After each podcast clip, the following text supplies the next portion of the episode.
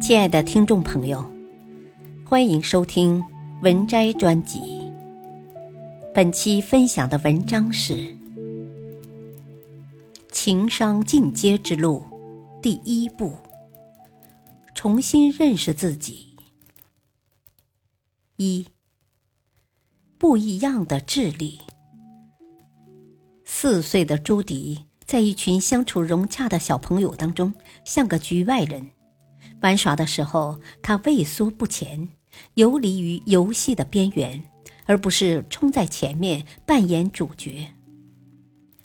但是在一次课堂游戏中，游戏道具是一间复制朱迪所在幼儿园的玩具小屋模型，以及贴有小朋友和老师大头照的图片。朱迪把每位小朋友准确地安排到他们最喜欢的地方玩耍。又给每位小朋友安排他们最喜欢的小伙伴，他居然能把整个班级的好朋友都准确配对。朱迪的表现显示他对自己班级的社交地图有着非常清晰的认识，他非常善于观察幼儿园社会关系，他也许是小朋友当中最善于理解他人情绪波动的人。二，情商的进阶之路。阶段一，了解自身情绪。自我意识及感受发生时，能够识别到感受的发生，是情商的基石。如果无法注意到自身的真实感受，我们就只能听命于感受的操控。对自身情绪更加确定的人，对生活有更强的掌控能力。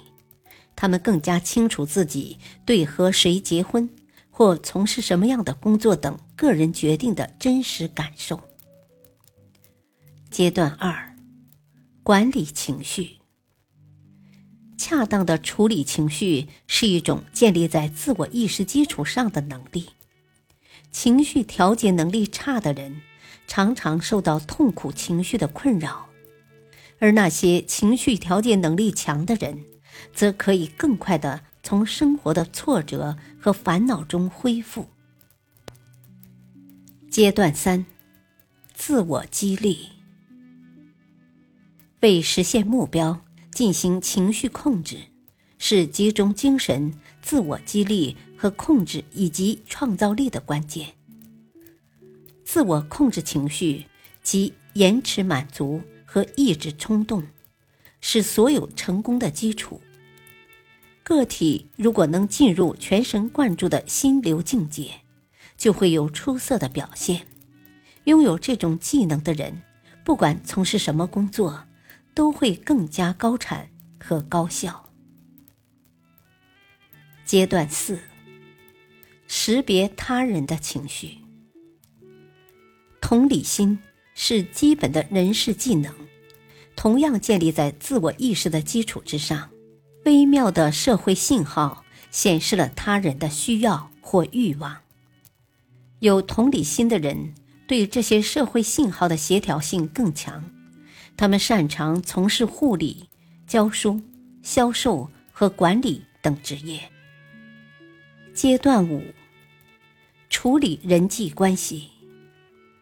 情商的至高境界就是处理人际关系。人际关系的处理是一种艺术。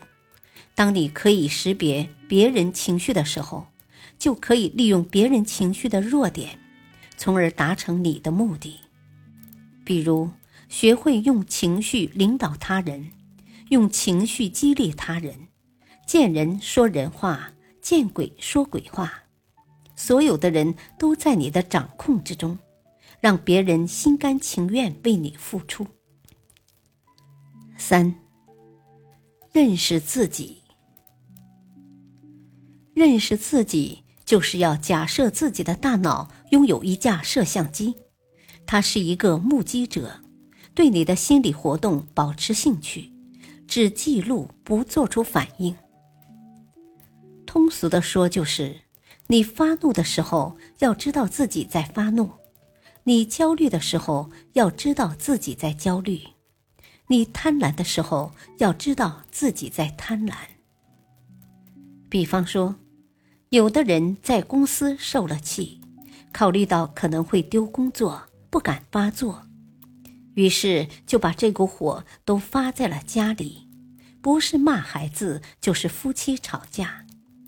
这其实是他根本没有意识到。自己已经处于一个易怒状态。此时，如果有人能从侧面指点一下他，也许会有更好的效果。但这需要另一半有很高的情商才行。只要你对情绪有着清晰的认识，那么你的性格就不会差。有脾气不可怕，可怕的是不知道自己有脾气。本篇文章改编自《情商》，作者丹尼尔·戈尔曼，选自微信公众号“渣渣王”。感谢收听，再会。